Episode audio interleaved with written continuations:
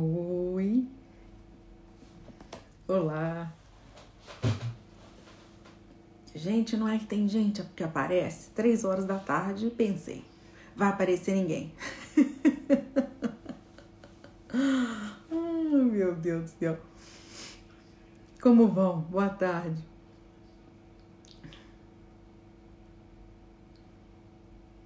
Mas não é? Não é, Pierre? Fala sério. Três horas da tarde, segunda-feira. Estão nem bebendo ainda. Tô só na água. boa tarde, minha boa tarde, boa tarde.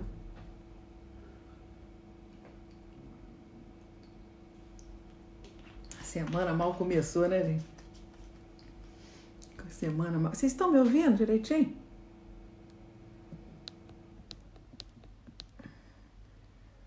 O Richard deve estar chegando aí. Vamos aguardar ele chegar. Bem-vindos aí, bem-vindos todos. Que bom que tem gente que que tá por aí. I will, I will speak English. Yes, I'm just uh, getting set here, okay? É, já estão me pedindo para falar inglês, só que estou falando com, com, com, com, os amigos do Brasil ainda, né? Esperar o, o Richard chegar para passar pro, pro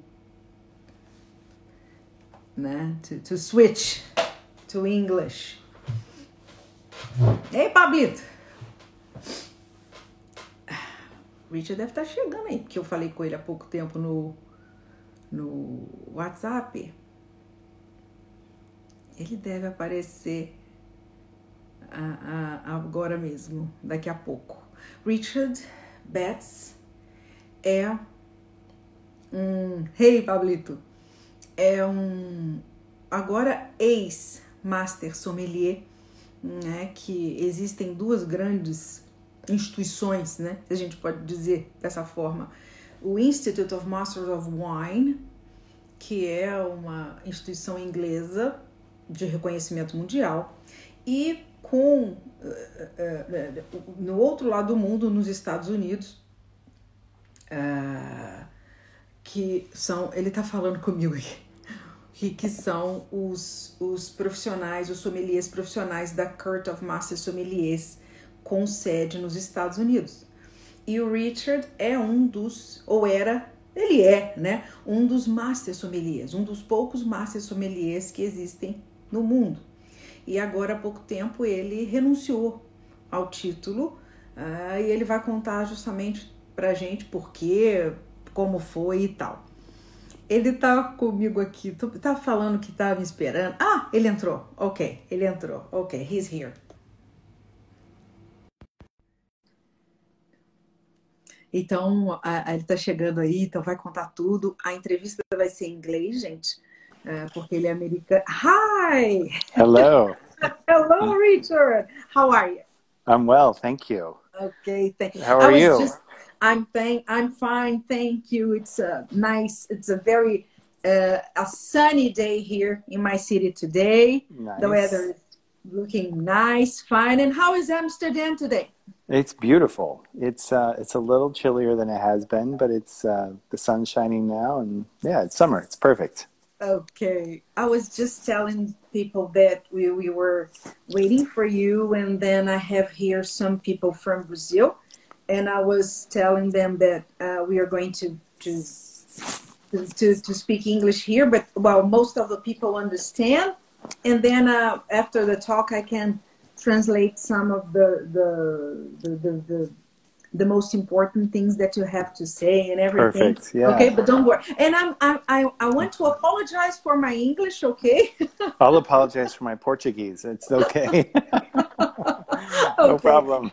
okay. So thank you. It's very, it's an honor. It's very nice to have you here. I was you. very happy when you said yes to this to this talk. Uh, and I, I'm, I'm going to start asking you, Richard, what did you do uh, uh, before working with wine? Where, where were you born? Oh, so I was born in um, upstate New York, so about uh, three hours north of New York City. But we lived there for one day, and then I grew up in Tucson, Arizona, by the Mexican border.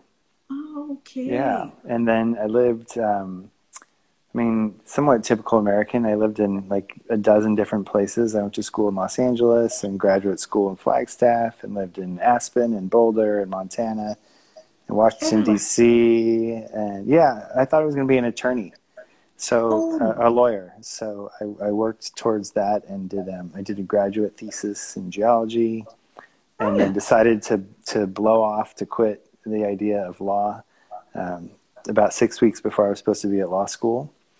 And um, that was it. Jumped in, just jumped head first into food and wine, and uh, I got a job as a breakfast cook first. Uh-huh. Uh, just learned how to do it, yeah.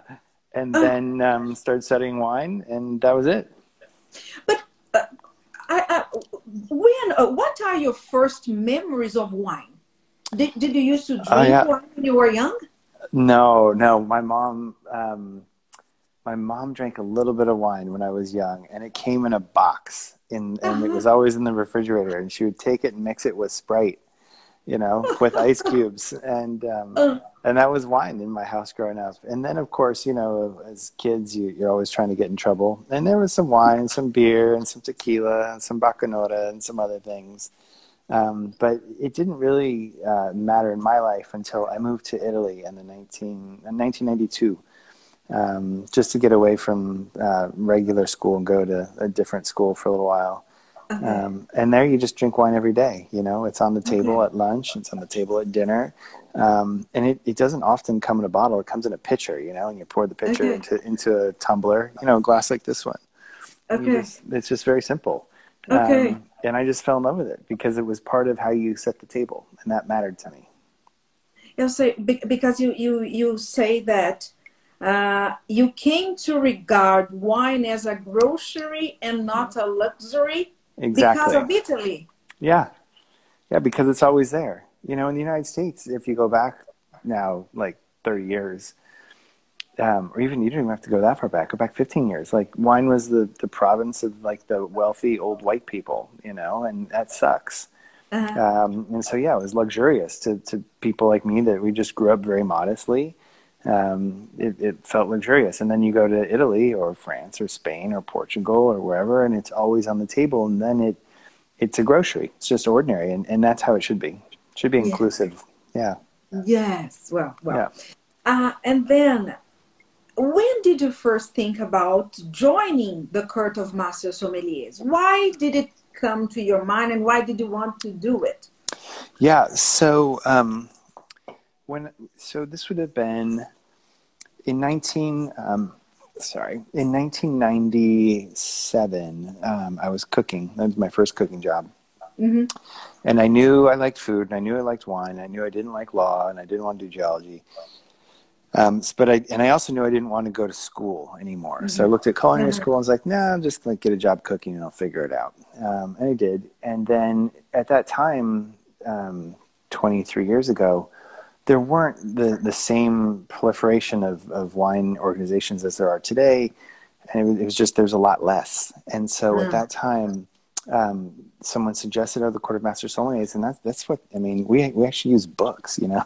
there was I no inter- there was no real internet. There was, but there was no real internet. There was no resource, and there wasn't actually a, a whole lot else out there, uh, particularly in the United States. And so, um, as a cook, I went and just took the first exam, and and I loved it. You know, it it was uh, two and a half days of lecture where you you you received an outline of this is the world of wine, and if you care about it, you'll go study all of these things. And Mhm. um, you know, I'd been in school for a long time at that point, and I know I know how I learn and how to study, and so it suited me well.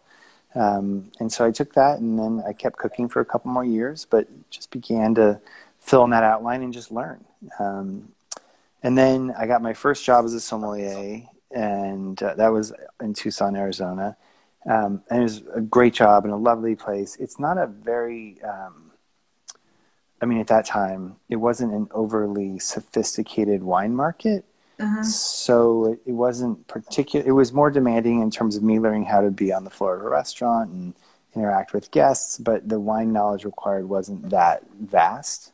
Uh-huh. But when I got my second wine job in Aspen, Colorado, okay. and I got there and I immediately saw that the guests knew more about wine than I did.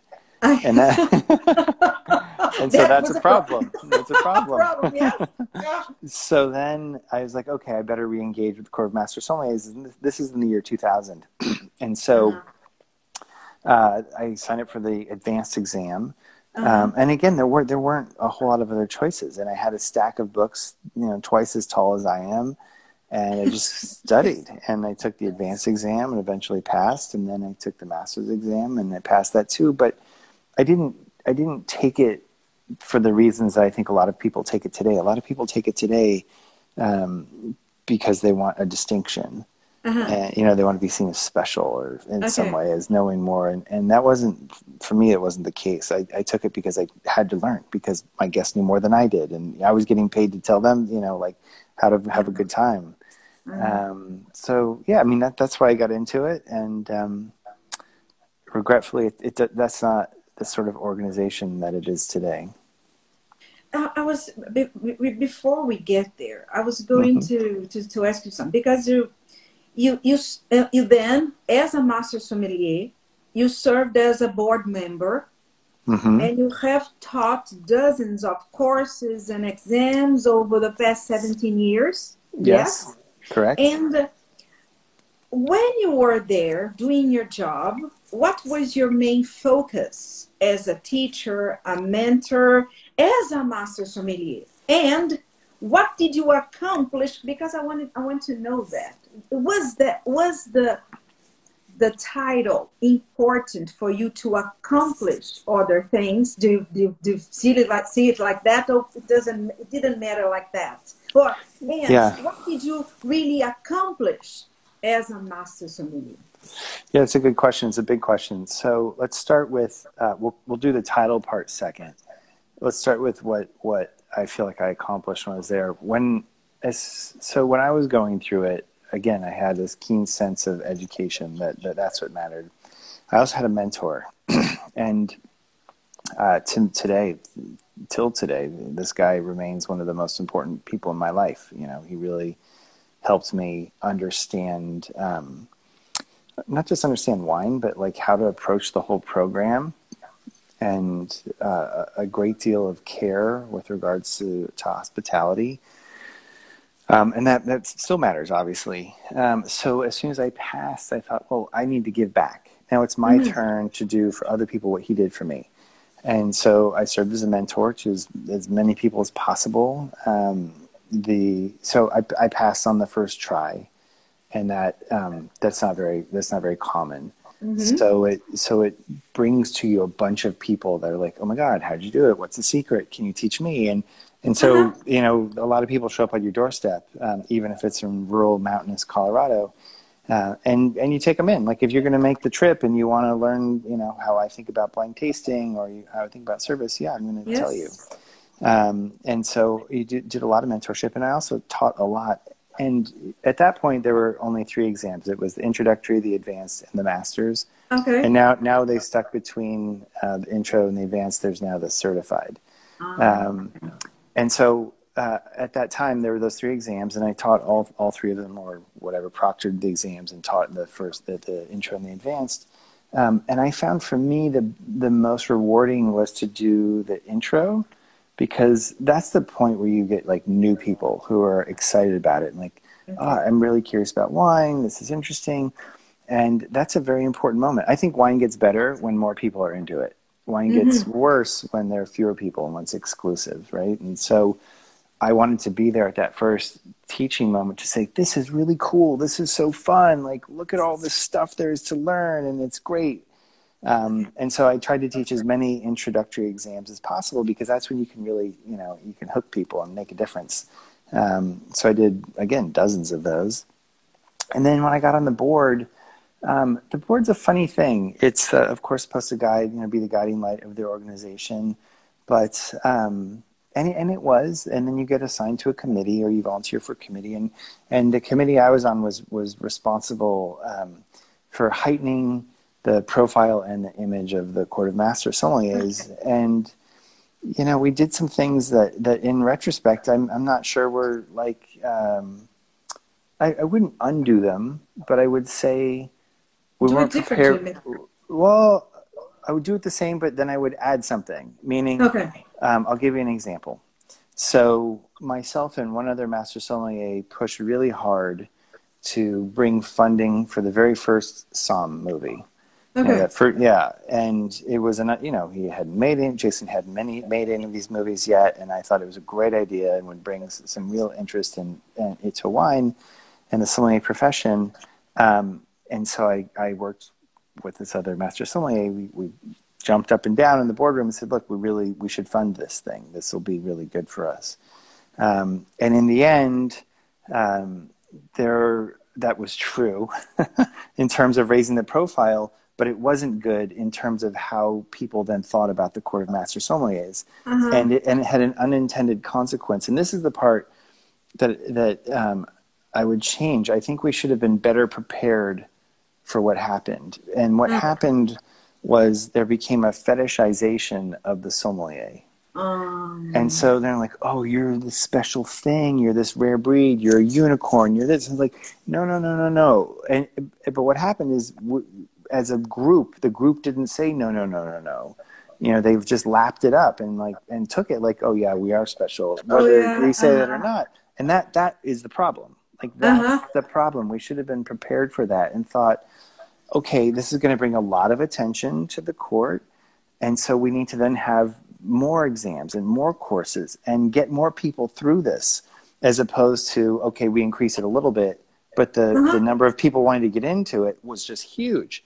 So it made it, I mean, it's, it's something like only 8% of the people that ever begin this have a shot at the master sommelier exam. And basically, you know, it's very, it's almost no one passes it, as you know. So it Uh-huh. became this thing that looks like, oh, the world's hardest test and I didn't want it to look like that. I wanted it to look like we're and B, you know, we're people that care about wine. It's exciting, and you should come with us. Not like, oh, you can't get in. And Mhm. regretfully, that's what happened. Um, so, as a group, I I think that's where we made some mistakes. Um, Mhm. So you asked me what was I responsible for? I, I'm I I'll take part of that blame. I think I think we didn't do a good job there, um, and I'm sorry for that. But you know that's one small piece of it. What I think what happens then is that some of those people that fetishize it Mhm. then actually get into it, and then they become board members or even more important in the leadership. And then their mindset as to what this is about is not the same as mine or other people like me who thought it was education. I thought it was education. Then it turned from education to accreditation. So- You know, so it's not we're just we're not teaching. It's we're cool. It's like no, no, no. It's not about being cool. It's about teaching. Do you know what I mean? And so Yes. that that's when everything I think really started to fall apart. hmm Yeah, so we were regarded because of these movies as gods, Yeah. wine gods, something like that. So and it's so yeah, it's so dumb. yeah, It's so dumb. You know. yes, because it looks like you are. Yeah, like some some people like special powers and, and, and things like that. And I I'm with you there. It's Yeah. not about that. No, it's not at all about that. You know, Yeah. then you're then you're just a magician, like Yeah, pulling rabbits out of hats, but you're not you're not doing anything good.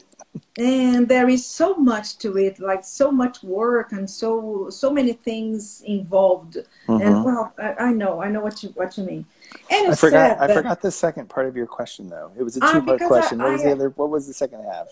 I, I, I was I was uh, asking you if you what uh, what was your main because you I, I asked you what you what do you think that you accomplished being there a master sommelier and what what have you what have you been able to actually do that you are proud of it Yeah. Oh well, I'm proud of having taught. I'm proud of having mentored. Um, I'm proud of having quit.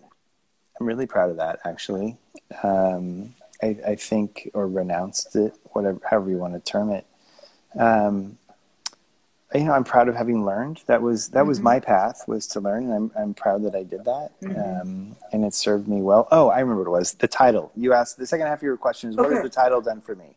yes Um, yes And you know, I don't want to understate it, but I really don't want to overstate it. And I think that that's really important. Um, I, so a lot of people, as I noted, would come to me and say, "Hey, will you be my mentor? Will you help me learn to blind taste? Will you help me better at service, and so on and so forth?" Yes. And and I typically gave advice that they maybe weren't expecting, but the advice always started with a question. It's like, "Well, why do you want to do this?"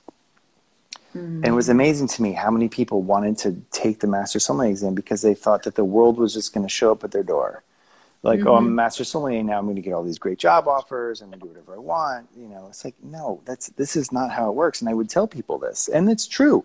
If you pass that exam, nobody's going to knock on your door and give you a job. Nobody, nobody, nobody. It never happens. And maybe you can like go to your existing employer and get a little more money or when you go to apply for another job you get a little more money or maybe you don't. But but the world doesn't come to you. The world actually doesn't care. You know they care when we when we make a little bit of like noise by passing or fighting or something. But but the world really doesn't care you know especially now the world doesn't care. And the world shouldn't care. You should you should I, and i said to people like if that's your goal then you shouldn't do this. Your goal should be because you want it for yourself as an opportunity to learn Yes. Not because you think the world is going to think more of you. If you need the world to think more of you because you have this title, you have other problems. Spend you know spend the mm. money on counseling or something. yeah, because, yeah, yeah, yeah, know. yeah, yeah. So, um, what, and so with that preface, I would say, yeah, the world doesn't come to you, but once you're in the the situation that you've created and you've worked for, people do think differently of you. Mm-hmm. And if I look at you know milestones in my own life, um, when I when I passed the master's sommelier exam, my existing employer looked at me differently, mm. and I didn't tell them not to. They thought I would. They thought I would leave, uh-huh. and so they offered me things, and I, I took know. them. Uh-huh. But. Okay. But all I did, I didn't take any more money. I just took time. I said I, I, I'm not going to ask you for any more money, but I don't want to work in the slow season because I want to start another business, right? And so I didn't I didn't work in the spring and the fall, and I and I have to think because I passed that exam, they they let me ask for that and and let me let me have it what I asked for, but they didn't just like walk up to my door and say, hey, here's a bunch more money and a bunch of time off. That doesn't yes. happen. You, you, got, you still got, you, yeah, yeah, no, you still gotta you still gotta ask for what you want. That's the lesson in life, right? Yeah. Um, and then I think about. Uh, you know, starting that business, like being a master sommelier didn't help me figure out how to make wine. That's a very different thing, actually, mm-hmm. making wine than serving wine. They're totally mm-hmm. different. Mm-hmm. Um, but it did probably help me when I went to sell wine. You know, making wine's the, all right, if you want to start a winery, making wine is the easy part. Selling wine is the hard part. Oh. It's, the, it's the oh my god, it takes uh-huh. all the uh-huh. it takes all of the time selling it is is is much harder. Um, but so when you go to sell, you know, at certain points, people would see me for an appointment when maybe sometimes they wouldn't because I had this title. But if you look at it on balance, like, should you get this title so people will see you for an appointment to taste your wine? Absolutely not. It doesn't matter. Like, so yes, it gives you a little thing, but it, is it worth the expense to like go and do it? No and this is this is actually really important so you know if we say like yes in some ways it's benefited me and in some ways it hasn't that's we can say that on the surface but if you really think about what does it cost mm-hmm. to go through it it mm-hmm. costs it, it'll take you at least a decade and tens of thousands of dollars probably twenty-five to forty thousand dollars to to go through this thing, and they're like, oh, the first course is five hundred dollars, second course is five hundred dollars, third course is like eight hundred dollars, and the last one's like another six hundred dollars. That's not the expense. Like the expense is your time. The expense is your opportunity cost. If you're a mother or if you're a caregiver, like how yes. do you get time off? You have to fly to an exam. You have to get time yes. off work. Those are those are wages that are not earned, and you decide you're going to start today. Okay, well, it's a year probably before you can take an intro exam. More than that now with COVID. You pass it, then you're supposed to wait another year to go take the certified. And then it's probably two or more years before you can go take the advanced. Most people don't pass on the first try. So add another year, right? You're five yes. years. And maybe, yes. maybe after five years and all that time and money and sacrifice of your family and all the other stuff you could do, yes. because life is short, maybe you pass and then it's another two or three years. So now you're at eight years before you even get an invitation to the Masters. And who passes on the first try? And you have to get I, an invitation I, to try yeah, the Masters. Yeah, you, you can say, "Hey, I want to be there," but then they're they like, "Yeah, okay, you can wait, or you can go, or the line's really long, or whatever it may be." Like it's it's not the easiest thing. And then you know of of the all the years this has been going on, so more than what forty years. Um, I think 13 people have passed on the first try. I was the ninth person. I, I read. I read. So I was yeah, the ninth person. But that, mm-hmm. but that's like it. You know, I'm a good test taker. I think. I don't think I'm a, any more special in this in the craft. But um, if you think about that, you're going to potentially. Let's. Let, I won't. I won't be. I won't be rude. I'll say.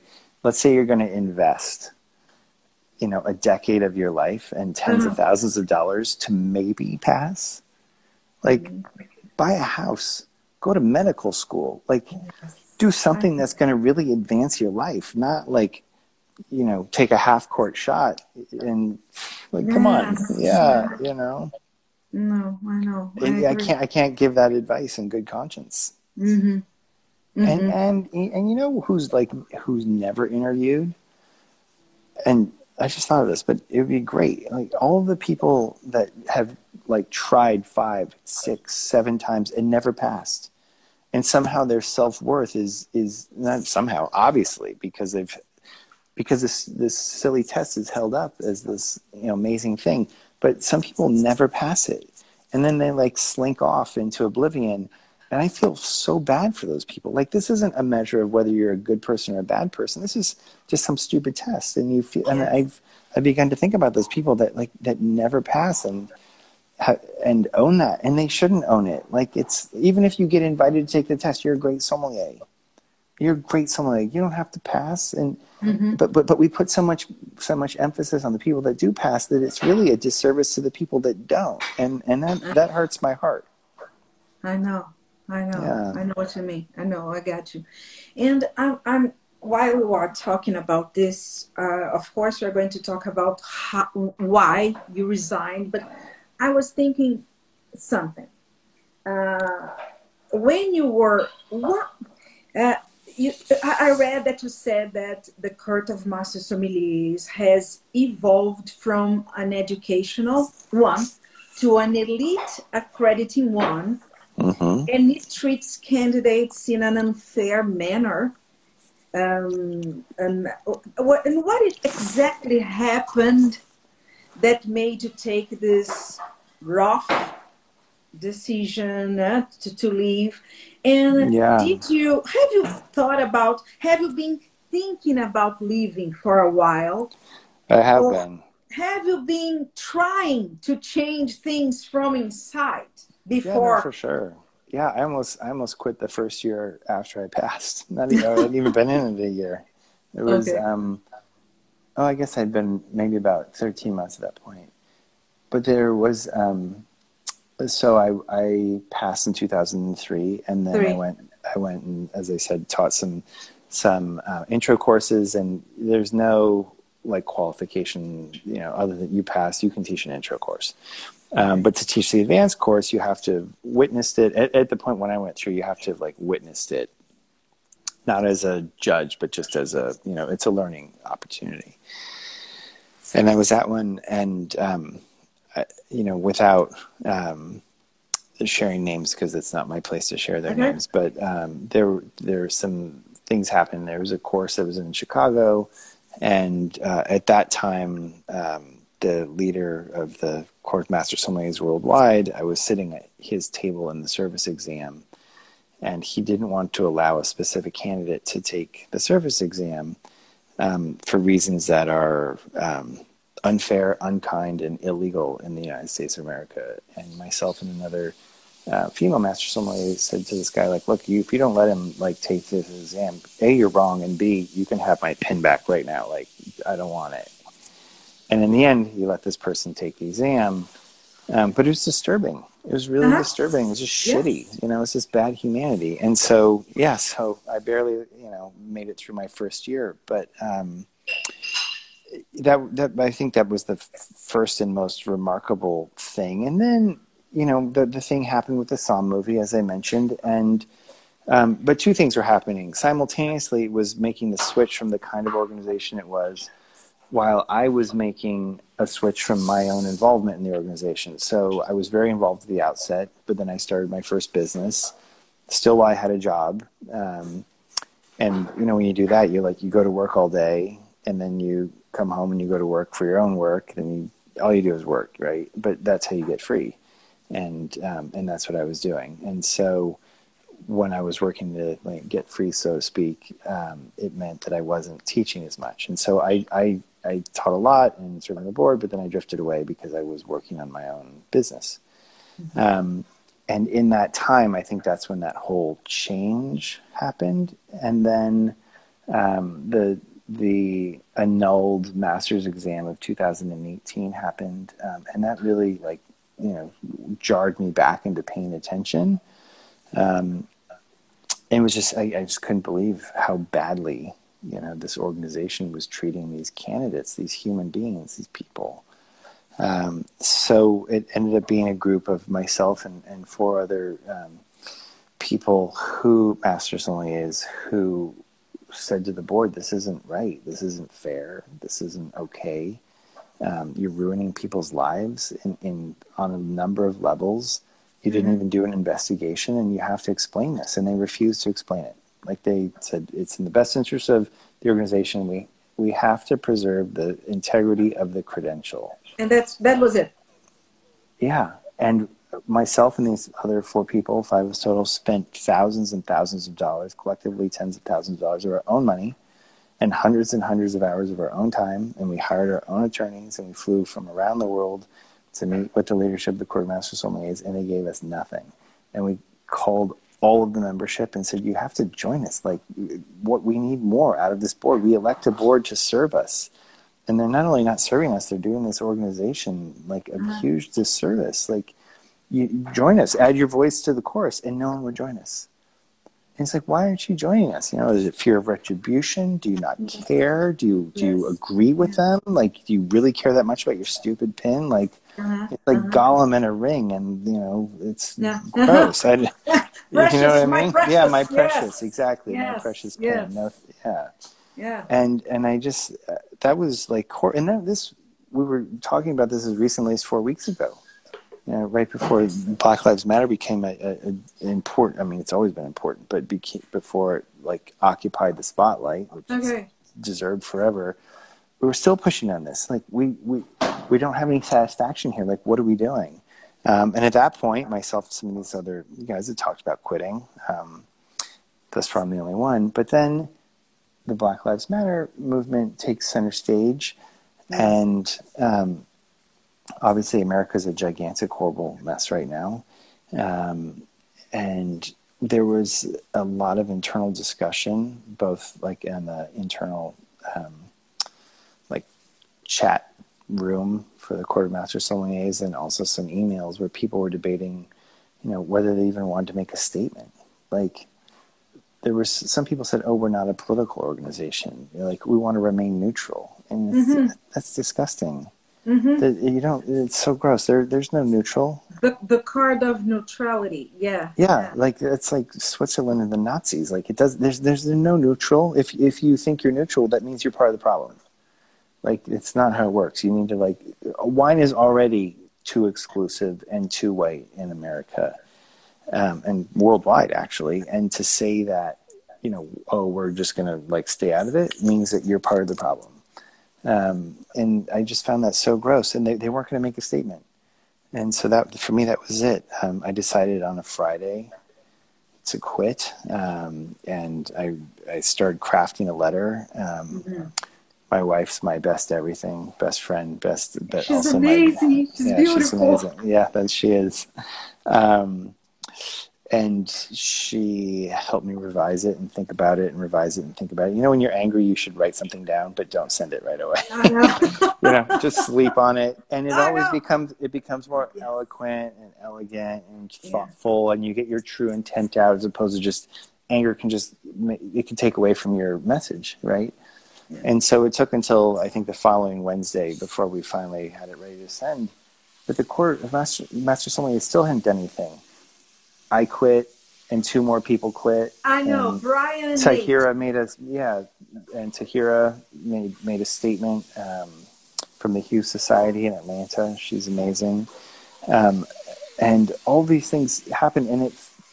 Then they finally made a statement. Like, like what? Did, what? What is wrong with them? So, um, people people say, well, you know, how do you feel in the in the wake of this? And I'm like, I, I feel like I should have quit sooner. You know, that's that's the only thing I should have done it years ago. Took it too long. Yeah. yeah. it took me too long. Yeah, yeah. Mm. That's so. Here we are.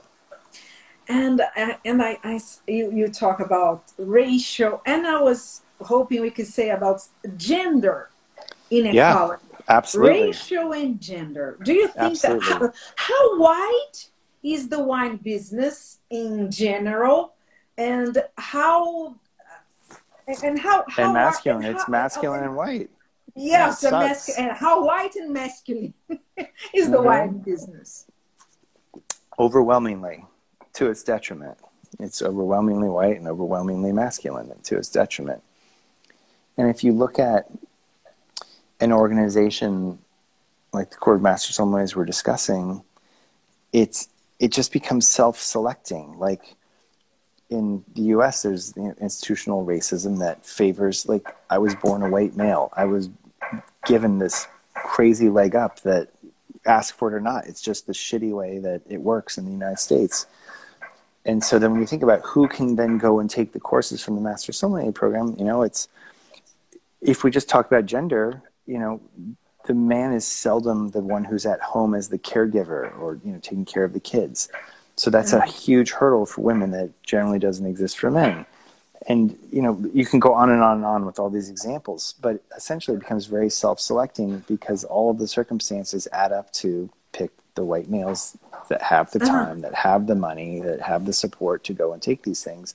So it just becomes self-selecting. But then once you're there, it becomes self-referential and it says, well, this is the group who can do this.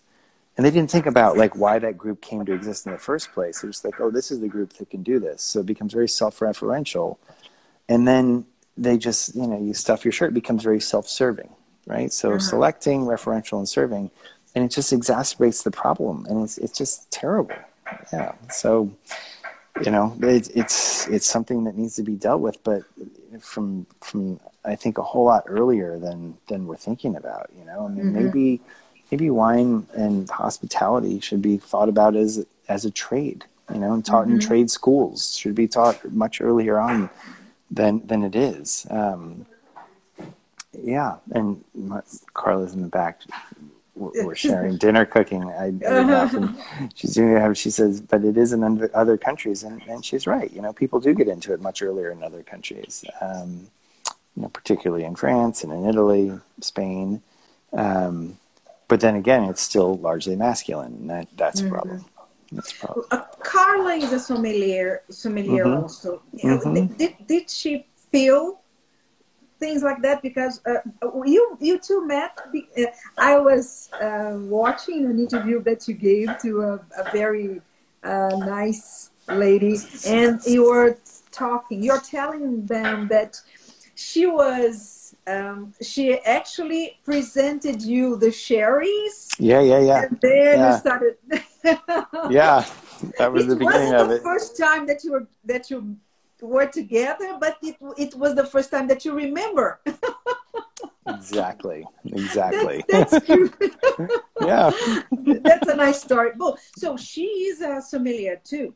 Mm-hmm. Yeah. And did she feel, or has she um, uh, been to situations or did she feel this kind of prejudice while she was working as a sommelier? Oh yeah. No absolutely. Um, it's actually it's really well documented. You can read about it in the new york times and you can watch it on 60 minutes. Um, yeah the sexism was really intense and it ended up um, taking down her former boss. He deserves it. He's oh, a, yeah? he's, he's, a shithead. So it, yeah. It, it, happened like it was something like big. Oh, yeah, it was this? a, yeah, gigantic. Yeah. So just, oh. I mean, at that point, I think, Carly, you're Carla Rzeszewski or Betts on 60 Minutes?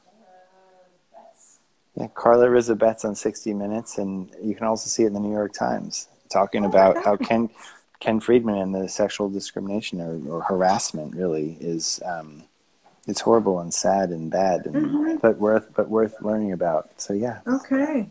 Okay. Wow, mm-hmm. I didn't know that. I was just uh, it, it, it's it's it's interesting.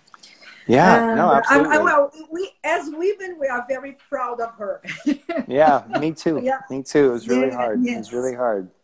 I know, yeah. I know. And Richard, you you said well that you were talking about the letter. How difficult was it? Was to write it? But when you wrote the, the this public letter of resignation, what uh, what were you thinking? Why did you decide to write a letter to explain? Did you try? Are you, were you trying to accomplish something to yeah. to make people react? What were you thinking? I'm yeah, both. I mean, I, I, always want to be clear in my intentions, you know, and I want to clarify that. And I have a little bit of a platform, and you know, as I said, this is the this is the the strongest tool I have at my disposal to to voice my opinion of dissent, to say I don't agree. I don't agree with how you're treating humans. I don't agree with your stance on humanity. And to quit is the strongest thing available to me. And so, yeah, that's why I wrote the letter and to say that. And yeah, I hope to have I had an influence. I, I would hope that, um, first and foremost, I hope that people think that they don't need these stupid initials. You don't need to be a master sommelier to be successful in the wine business. That's the first thing I want to have happen. The second thing I want to have happen is hopefully empower some of those people to feel like there are other educational opportunities. Mm-hmm. I want mm. that to happen too. Um, and third, I hope that the I do not wish that the court of master sommeliers like disappears, mm-hmm. but I but I do wish that they have huge, gigantic, sweeping change. They need it. They need it so bad, and and that's what I want for them. I, and I don't mean like no cosmetic.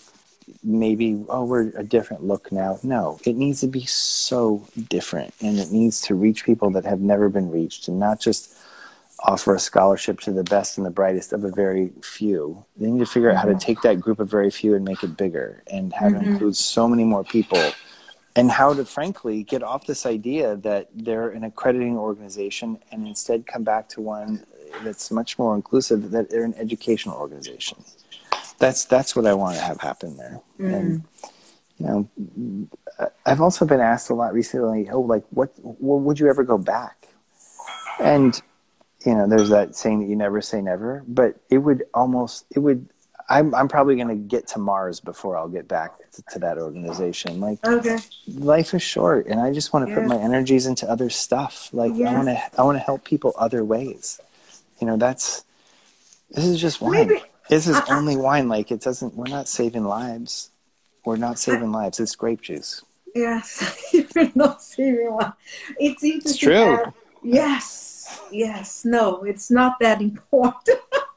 It's not. It's really yeah. not important. It's yeah. really not important. And, and what has been actually happening since, since you resigned? I mean, what has been the reaction of your colleagues, the, your students, your friends, yeah. your family?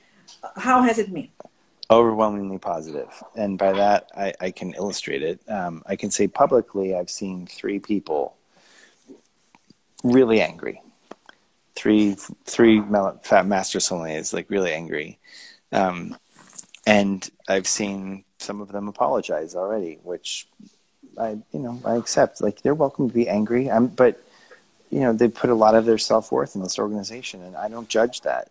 That's fine. Um, and if you're upset with me because I'm I don't put my self worth in the same place, that's fine. You're welcome to be angry. But that's three people, and I literally have like tens of thousands of new friends. I know because, I quit people, and, and, that's amazing.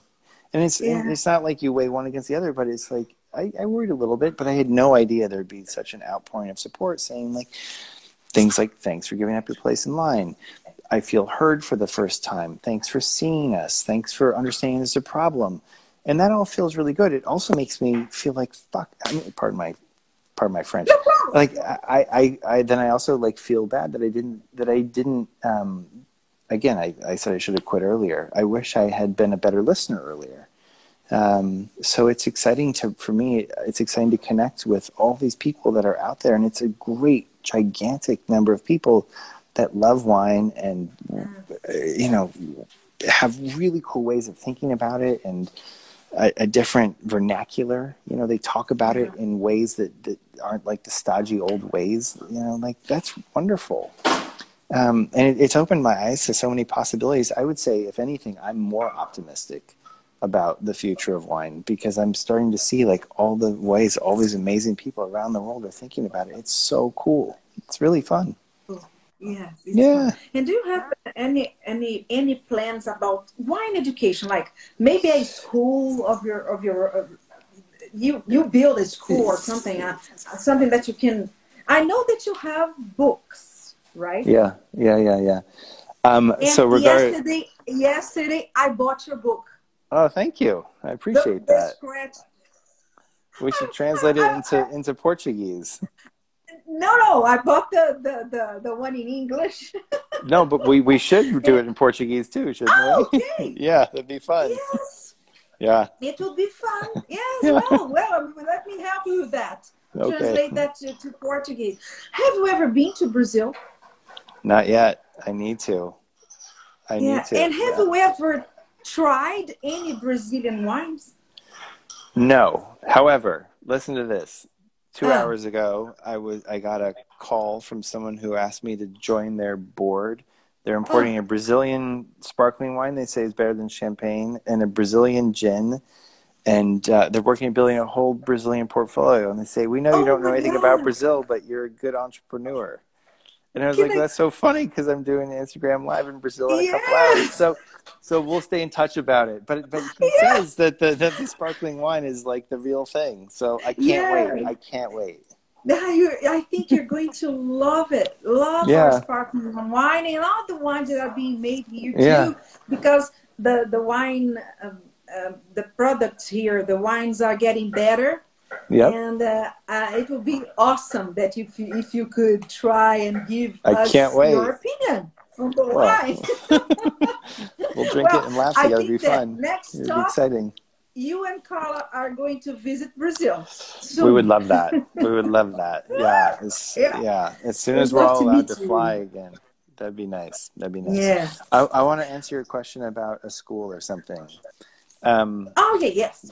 yeah, the answer is uh, I want to be additive or helpful to people who are going to do it themselves, but I don't want to be the one that articulates the vision. The reason being, because I'm this guy, another white male. And why do you want to hear from another one of me? You don't.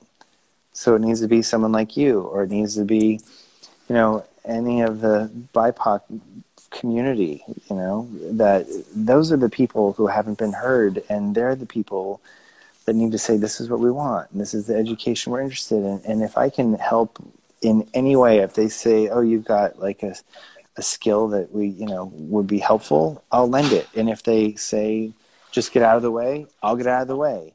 Um, that's that's really it, it's not for me to say. Like then I'm just, then you just continue as the colonizer, and that sucks. You know what I mean? I. So so I want there needs to be self determination on on the part of these communities that haven't had any. Um, and if I can be additive, great. And if not, you know, no problem. I know, I know. Great, good. Yeah, you can, Yeah. you can. I understand. I understand. Yeah, you you got to take our egos out of If it. If you do that, you're not changing anything, and You're not changing as- anything, as right? as- yes, yeah, yes. And then maybe Yeah. your school is going to be an el- an elite school too. Yeah, and then it's, then Oh you're part of the problem Oh, again. Yeah, Um, yeah. and um, um, I was, I was, uh, I was saying, I was uh, looking at the time here, maybe ten more minutes. I don't want to uh, hold you for so long because you have dinner and and everything, but you have this uh, projects that you are because I see that you are wearing your jumpsuit. Yeah. No, this just is a hoodie. right? Yeah, Yeah. fucking pain. You are selling this this You, we, we did for a period of time just to um, so we did this and some rosé that I made in France, and we we donated hundred percent um, to three causes. Um, the first was um, was very timely, particularly in the bit the beginning of COVID, um, called Frontline Foods. So all of the restaurants had to close, and all the frontline workers in the hospitals and so on had to eat. So this organization raised money and took literally every dime and put it, it paid restaurants to cook, and then the restaurants cooked and delivered the food to the workers on the front line of the COVID crisis. Uh, the second was the NAACP, which is the National Association for the Advancement of Colored People, and the third is the Bail Project, and uh, works for bail reform and helps people get out on bail in the United States. Um, so yeah, I mean, this is where, yeah, you if, if you have a platform, you have something to give, like give it and share it and give it to the people that are like really doing the good work. Okay. Oh, oh Yeah. Richard, how about um, ah? You have the tequila too, Astral tequila. This is Yeah, so I sold that. I sold my mezcal and my tequila brand a year Oh, ago. okay. But we have a new we have a new tequila coming called Komos with a K that comes Oh. out in August. And on Wednesday of this week, we're launching a separate business, a new brand called Superbird, uh, and it's a Paloma, so Paloma cocktail in a can, but it's it's good, unlike most things in a can. There's there's it's tequila, sparkling water, pink grapefruit juice, and agave nectar, and it's oh good God. and it's strong. Good. and it's good. yes, it's good. Yeah. Going to be awesome. Right? Good. Yeah, good, good. yeah, yeah. And, uh, and, and how is I was I was hoping you could say something about living in Amsterdam. Is it is, Oh, how, how different is it from the U.S.? night and day. It's so different. It's completely different. Uh, everyone here is happy. Happy? Yeah, everyone here is happy. It's amazing Nice. because it does doesn't matter what you do. Like it's it, what whatever your job is, it's a real job, and you make a real wage. And you know, if you want to go to college and you do well, it's free. And if when you retire, there's really retirement for you. If you go to the doctor, that's free too. It's it's really a it's a great it's a very well run country filled with a lot of happy people. I love it. Yeah. Oh, it's probably wonderful. And Richard, uh, what do you see as uh, what do you prospect for the future of beverage marketing and sales after all this pandemic stuff? Yeah, I, I'm actually excited about it. It means I get to do more from home as opposed to traveling. um, and I love to travel, but there's some years where we've traveled more than 220 days a year. Like 220 days a year in a hotel is a lot. Um, so no, I think it, it's you have to get more creative and figure out how to connect direct, directly with your customer, and that's exciting because I, I want this relationship. And you know, a place where we sell a lot of stuff is the United States, and there you have this terrible three tier system, meaning I'm supposed to sell to an importer, and then importer sells to a distributor, and distributor sells to the retailer, and retailer sells to you.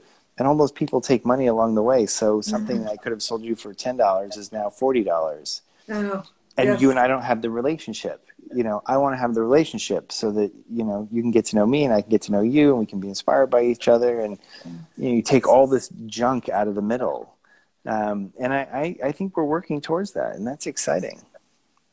Good, great. Yeah. Yes, yes. So uh, the, the world has changed about uh, uh, all these Yeah. manners of doing business and working.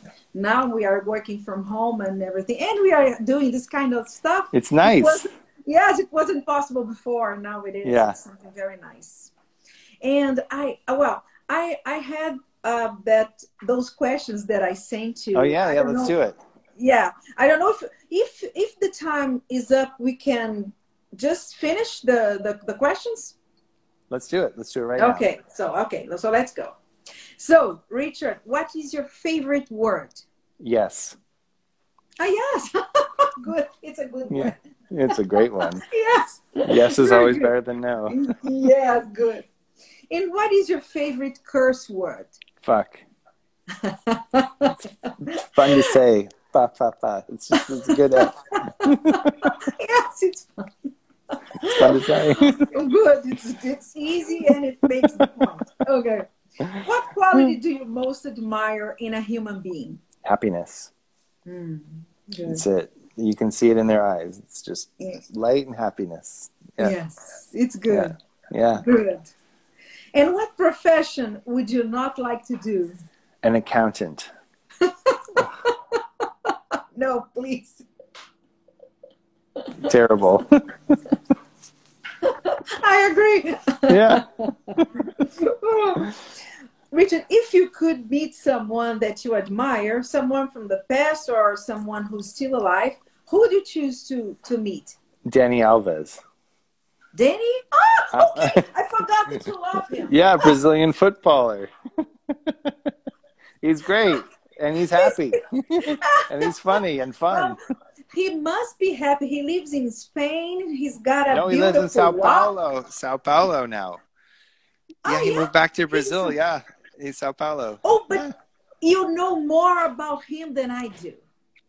Yeah, because he's happy. You know, the, I, I I like football. That's not the reason. I, because he's happy and irreverent. It's really funny. He's he's a good ambassador for humanity. So when you come to Brazil, we are going to.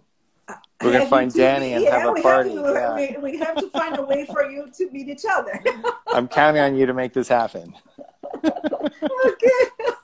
I'll, I'll try. I'll do my Perfect. I love it. Okay.